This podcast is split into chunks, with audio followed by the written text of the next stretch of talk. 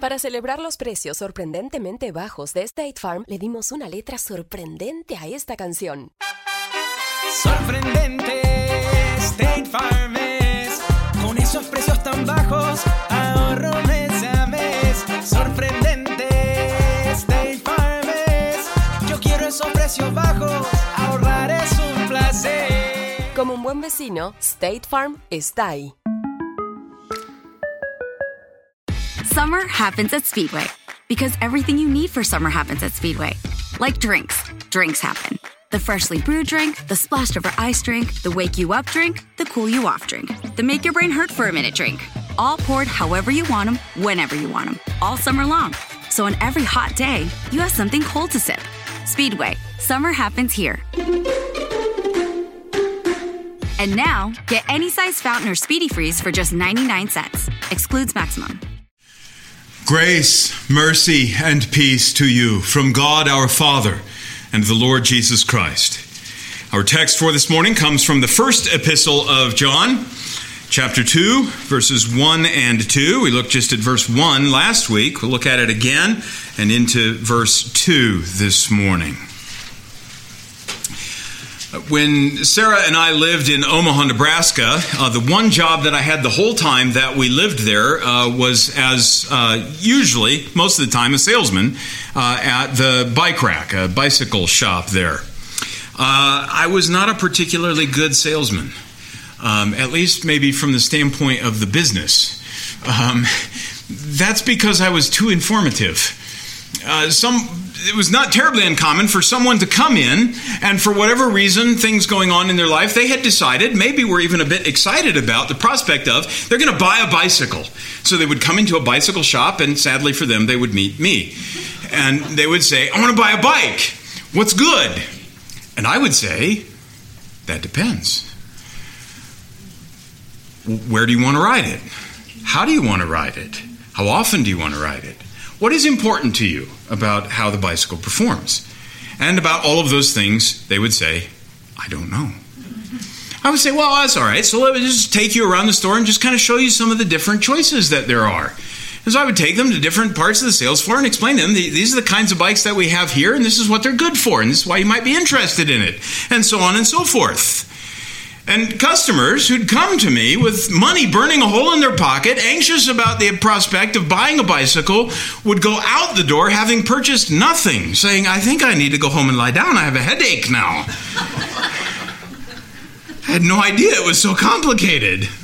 Right? I should have just said the red one. The red one's good. And I could have closed a sale. Last week, as we looked at 1 John chapter 2, verse 1, we saw there the apostle write, My little children, these things I write to you so that you may not sin. And if anyone sins, we have an advocate. What kind of an advocate would be good? What kind of counselor do you need? Does it depend? Maybe you need a bankruptcy lawyer. Maybe you need a divorce lawyer. What kind of advocate do you need? Do we start down the road to confusion with, well, that depends? No. Because everyone needs the same advocacy. And there is only one who can do it far from our perceived need determining for us what kind of advocate we need. Instead, the reverse is true namely, that examination of the one advocate will tell us more about our need than we could ever discover on our own. So we examine this morning the advocate that we have with the Father. Before we read the text together, let's go to Him who gives it to us in prayer. Father, we confess this to be your holy and perfect word, inspired by your Holy Spirit, so that it comes to us not only as authoritative, but also as exactly what we need. We do not believe in coincidence. This text lies before us, this people, in this place, at this time according to the counsel of your own perfect will. But we also confess that there is in us an adverseness to your word. there is in us an apathy. There is in us a, a laziness of ear. And so we must plead with you who have given us the word, do more. We need more from your hand. Will you send forth your Holy Spirit to give us ears to hear? And open our hearts and apply for us your word as you know that we stand in need of it. We ask this for your glory and our good in Jesus' name. Amen. 1 John chapter 2 verses 1 and 2. My little children, these things I write to you so that you may not sin. And if anyone sins, we have an advocate with the Father, Jesus Christ, the righteous. And he himself is the propitiation for our sins, and not for ours only, but also for the whole world. Thus far, the reading of God's holy, inerrant, and life giving word. We have asked him that he would add his blessing to the reading and to the preaching of it. Who is this advocate that we have with the Father? The first way, besides advocate, that John refers to him is by his name, Jesus. The name that his earthly father Joseph gave to him in obedience to the command of the angel who came and told him, You shall call his name Jesus, because he will save his people from their sins. It's what the name means Jehovah saves. And he will save. From his very name itself, we, we see this truth. We know and understand that he will save. He is not an inactive Savior. While it's true that he is a teacher, and we must obey his teaching, and he is our example, and we must follow his example, these are not the ways in which he saves. It is not by teaching us or by showing us how to save ourselves. Rather, He will save his people from their sins. He saves his people from their sins. Not all people, but his people. There are some who rebel against the teaching of Scripture that Jesus has a people, that there are those whom the Father has given to him, those he loves, and those he serves as his people. There are those who affirm the teaching of Scripture, but uneasily. Those whom my father, somewhat cleverly, I think, and I'm not just saying that because I know he listens to me. Uh, it refers to the apologetically reformed. Uh, those who are convinced by the scriptures that this is true, mm, but they don't like it. They are apologetically reformed. The Bible is not shy about the doctrine of election. Not all people belong to Christ. It's not those who elect themselves, rather, those whom the Father has given to the Son that He will save. He will save His people from their sins. And that is what He saves us from. Not only from the consequences of our sins, this is true, of course. R.C. Sproul, somewhat famously, has asked the question saved from what? It's a somewhat humorous and somewhat sad story that he tells about the genesis of that. Uh, I think it's a book that he wrote, Saved from What? Maybe it's uh, an essay or some such. Uh, but he was visiting a college campus uh, there uh, to speak at some event, and as he's walking across the campus to go get lunch or something, some student of the university approaches him in the interest of evangelism, obviously did not recognize him, and says, uh, Sir, are you saved? Sproul said, From what? The student said, Nobody's ever asked me that before. And Sproul's answer is we're saved from the wrath of God due for our sin. And that is certainly true. But John does not here say, uh, or, or, rather, um, the, the, the angel to Joseph did not say, in instructing Joseph to name him uh, Jesus, he will save his people from their guilt or from the punishment of their sins. Those things are true, but it is only part of the whole truth. From punishment, yes, but also from numerous places in the New Testament, most at length and most pointedly in Romans chapter 6, he will save his people from the power of sin where Paul says, If you have died with Christ, sin no longer has dominion over you.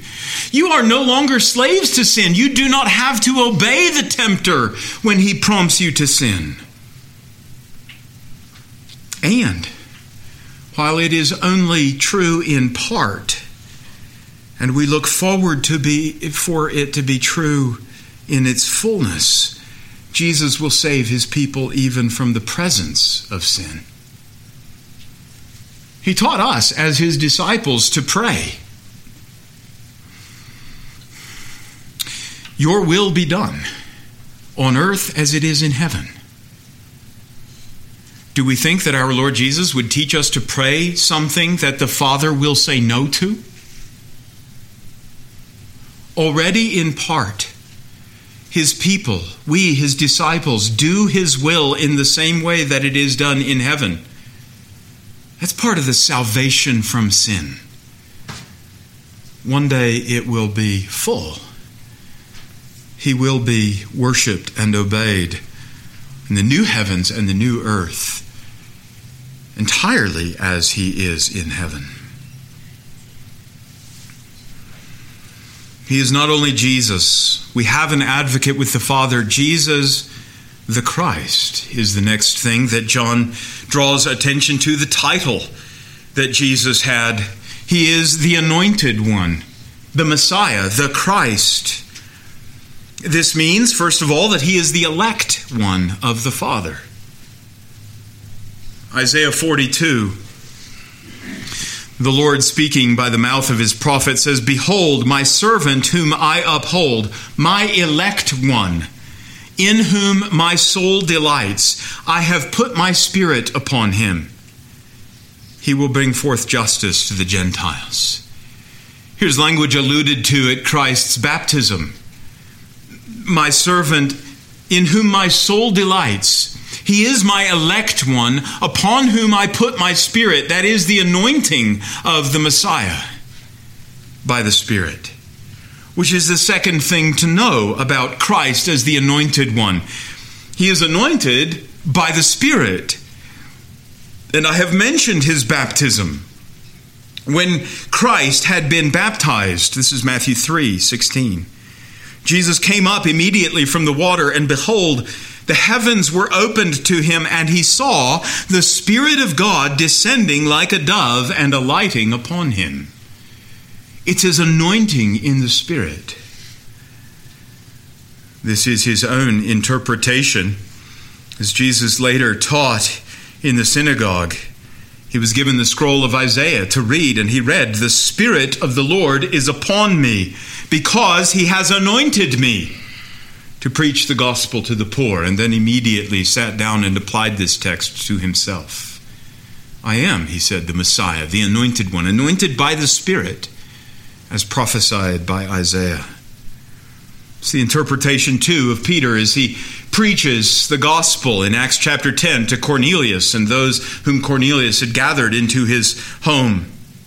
Peter says, God anointed Jesus of Nazareth with the Holy Spirit and with power, who went about doing good and healing all who were oppressed by the devil, for God was with him.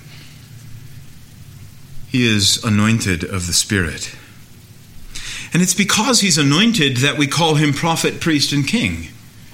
Those offices to which men in the old covenant were anointed with oil. I recently ran across a, an alliteration version of this. Rather than prophet, priest, and king, revealer, reconciler, and ruler. It is the second of those, as priest, as reconciler. There's the primary locus of his advocacy.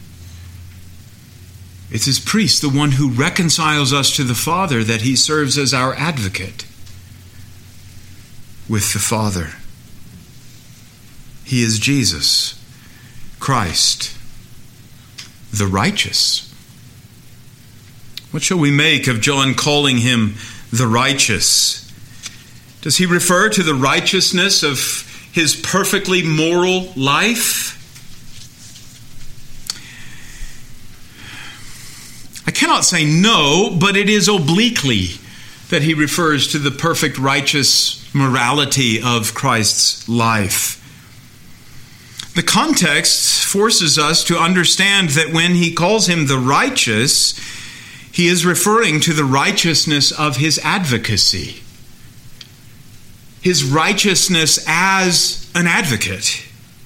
The two are related, and so I say obliquely related to his perfect, perfectly ethical life. As advocate, and, and we mentioned last week, this is a, a rare instance in the New Testament where the word paraclete is used for Christ rather than for the Holy Spirit we know that is sometimes uh, translated as comforter. Jesus the Christ is not a comforter to heal the wounds of his people slightly. There's a reference to a couple of places from the prophet Jeremiah where the Lord accuses uh, the religious leaders of Jeremiah's day on the grounds that they have also healed the hurt of my people slightly, saying, Peace, peace, when there is no peace. That is not the sort of advocate that Jesus the Christ is, that he would comfort us by saying, Peace, peace. No, remember, he is our priest, he is our reconciler. When he says peace, peace, it is because there is peace between us and the Father. He is a righteous advocate. He's not an advocate to gain acquittal by a technicality, by some trickery or deception. Uh, a verdict passed on us that could be reviewed, called back, and overturned. He's not a pathetic, by which I mean emotional, the old sense of pathetic. We don't use it that way anymore, do we? From, I assume it's the Latin, pathos, for emotion. He's not a pathetic beggar to plead for mercy, for pity on our behalf upon no legal grounds. He doesn't just fall before the throne of the Father and say, Please, just, I mean, doesn't it just turn your stomach to think of hell? I mean, just don't do it, please. And it's just an emotional appeal with no foundation in justice, in righteousness. No, he is a righteous advocate. Indeed, he is the righteous one, perfectly suited to a righteous court and the righteous judge, who will sort out truth and justice to the very bottom and will found our acquittal on only the firmest of just and legal foundations. He is a righteous advocate. And those just and legal foundations for our acquittal cannot be found in us. If righteousness should be sought for in us, there will be none to find, and we cannot be acquitted.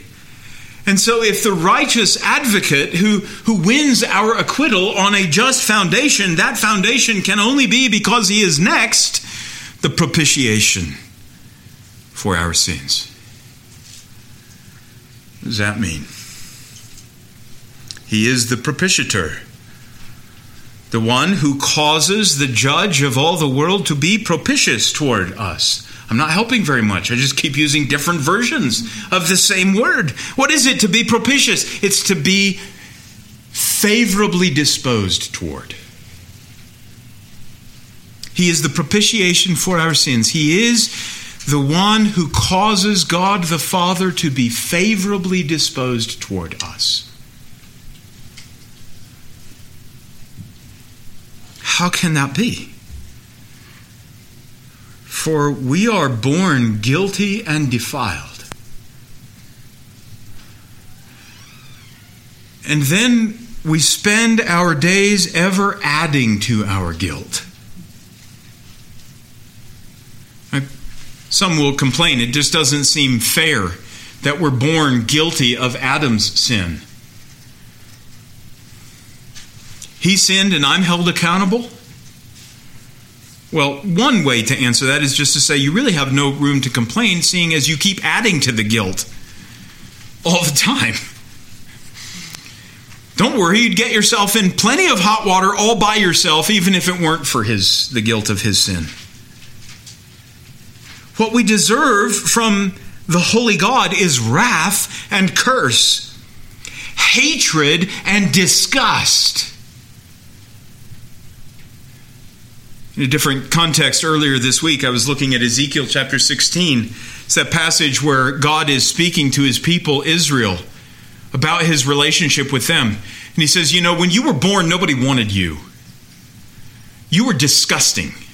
You were left by the side of the road to drown in your own blood.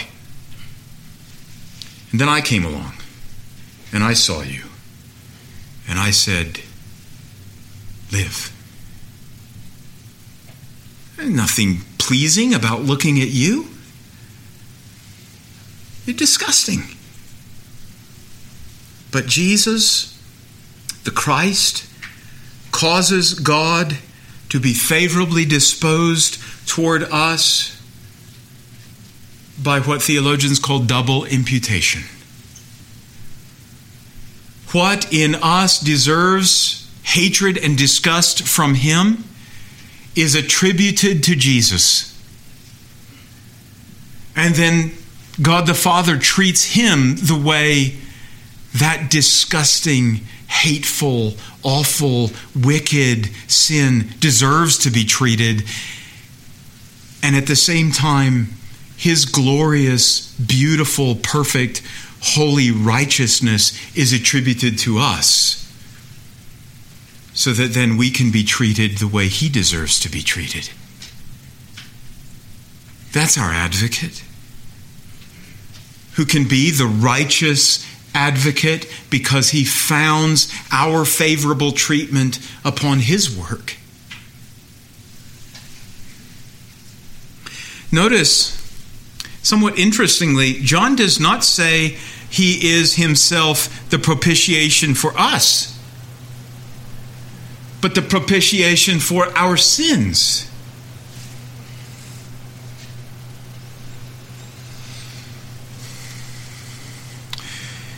Leviticus 16 records all of the requirements for the Day of Atonement, which gives us a picture of how Jesus is the propitiation for our sins. Not one goat was sufficient to display all of the dimensions of Christ's coming work.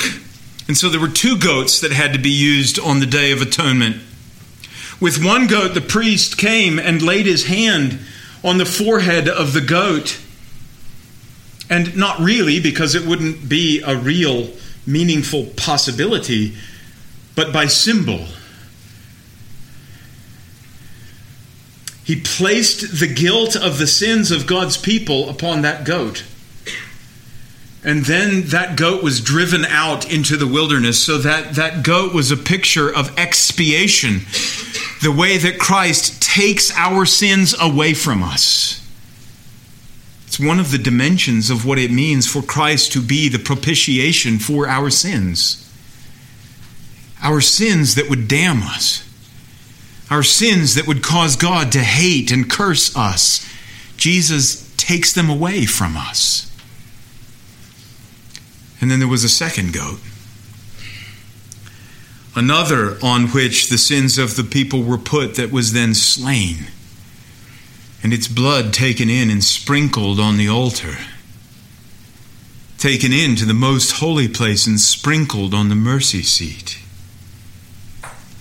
And this is a, a picture of satisfaction. Divine justice requires that sin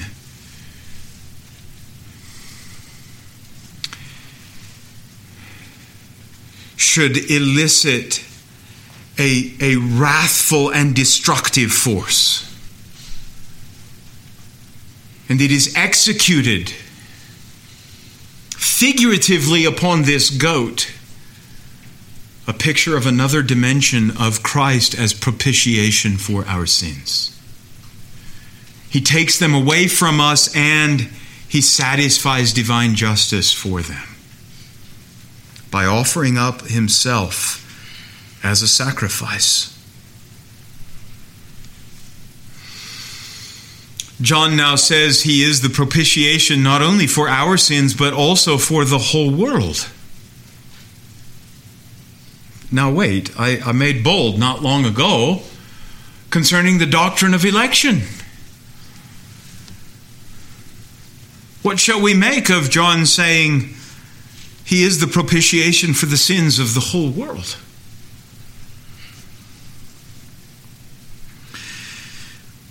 I didn't mean to say this, but I noted it as we sung it. I think Arise, My Soul, Arise is, is uh, a hymn by John Newton, in which case we have two from him in the worship service this morning. As we sang, I noticed it. His blood atoned for every race. His blood atoned for every race. And sprinkles now the throne of grace. It's a reference there in that last line to the Day of Atonement. His blood atoned for every race. He is the propitiation not just for the, the sins of Jews, but of all peoples. That's part of the answer.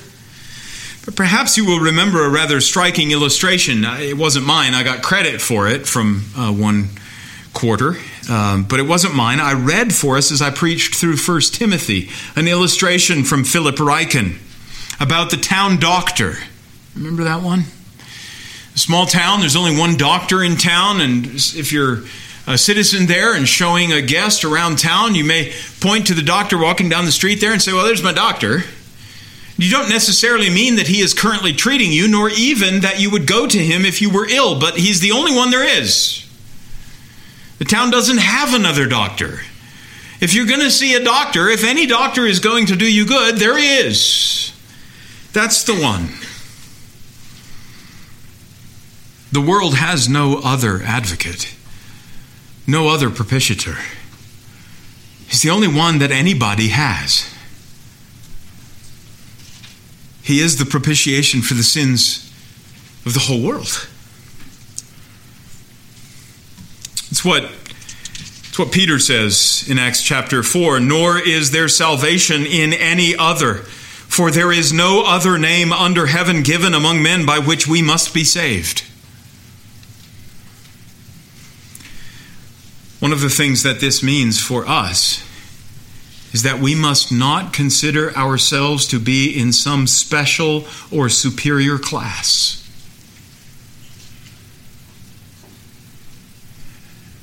Don't you do that sometimes?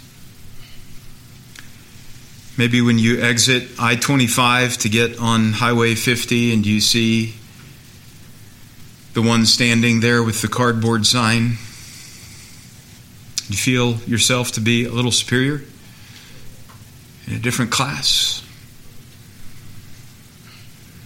Maybe when you're in Walmart and you see the one tattooed from head to foot and you think of yourself as superior, better than those. We're excellent at finding things, perhaps as different things for you one who's mowing their lawn on a Sabbath day, one who is smoking a cigarette, the one who drives just like you do when you're in a hurry, but not right now.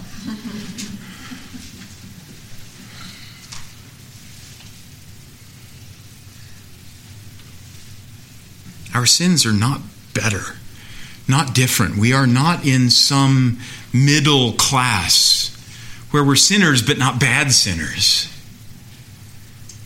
The wickedness of our sins, like the sins of the whole world, cannot be overstated.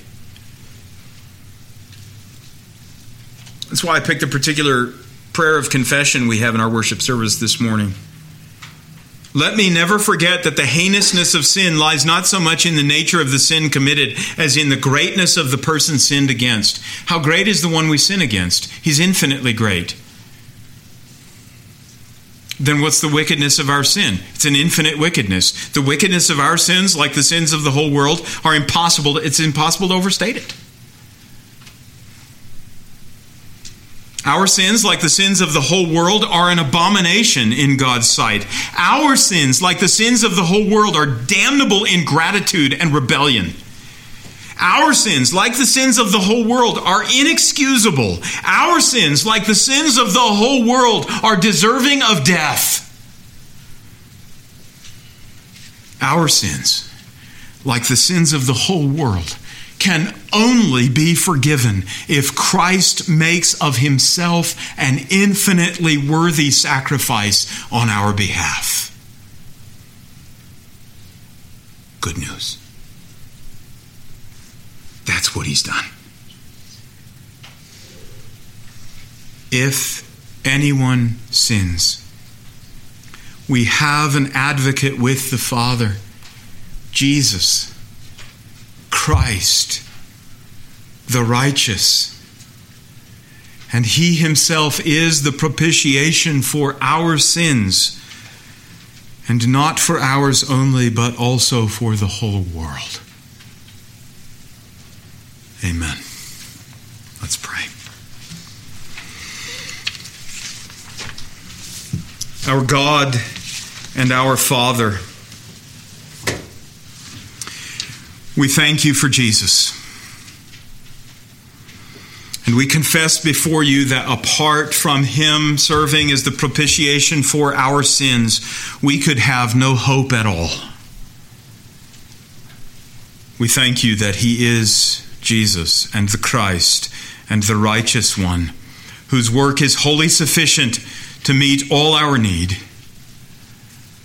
That He is our reconciler who has brought us to you. Will you make us to live in humble and confident reliance upon Him?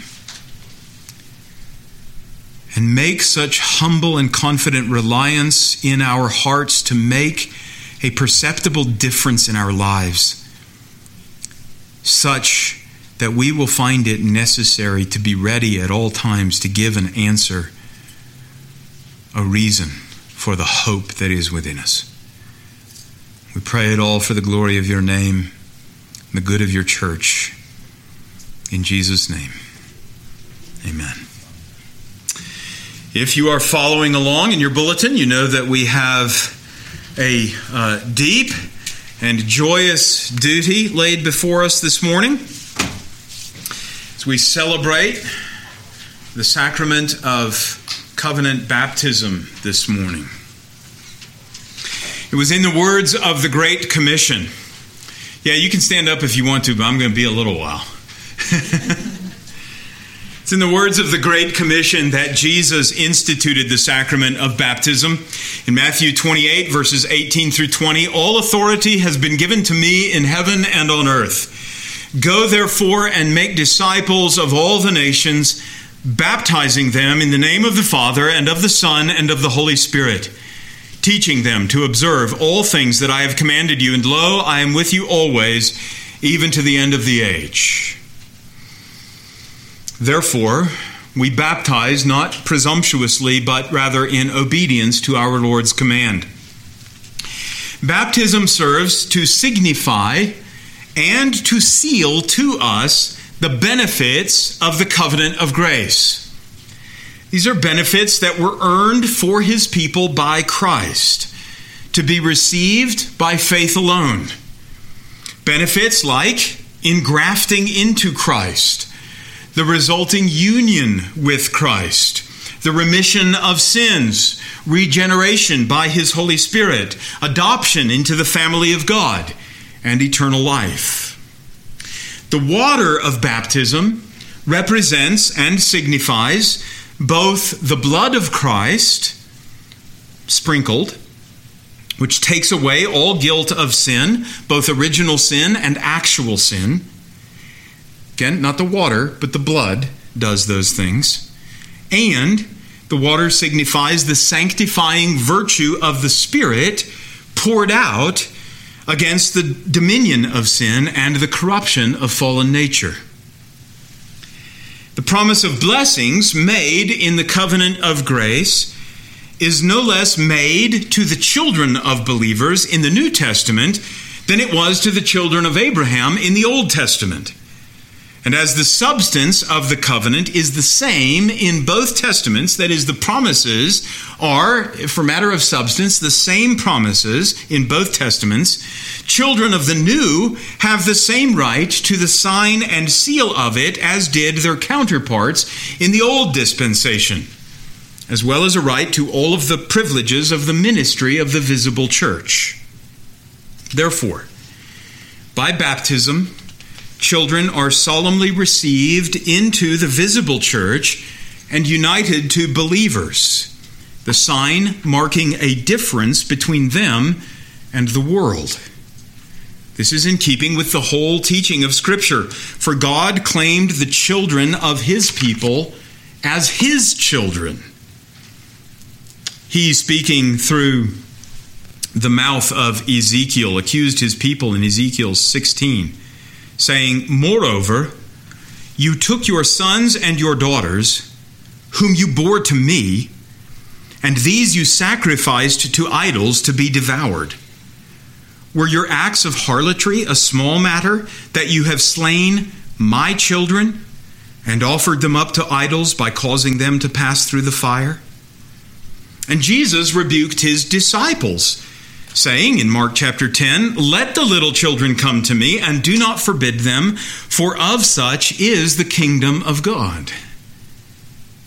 Even if only one parent is a believer, Paul wrote to the Corinthians, the children are holy, that is, set apart. They are regarded as Christ's citizens and not the legitimate subjects of the power of darkness.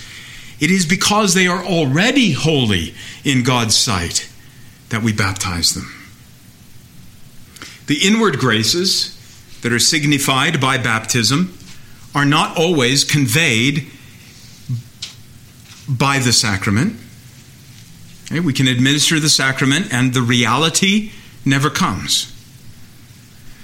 And in those cases where baptism is effective to communicate the blessings through faith, its efficacy is not tied to the moment of the administration of the sacrament.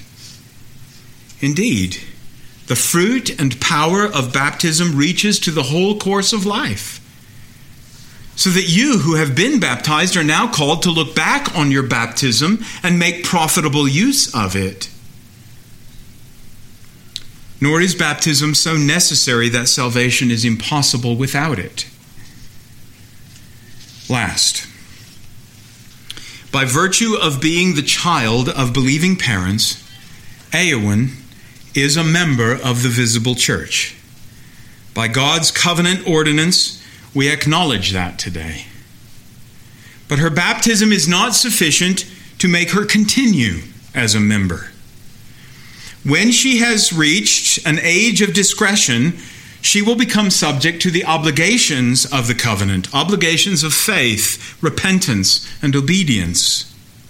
She must then make public confession of faith in Christ, or else become a covenant breaker and subject to the discipline of the church.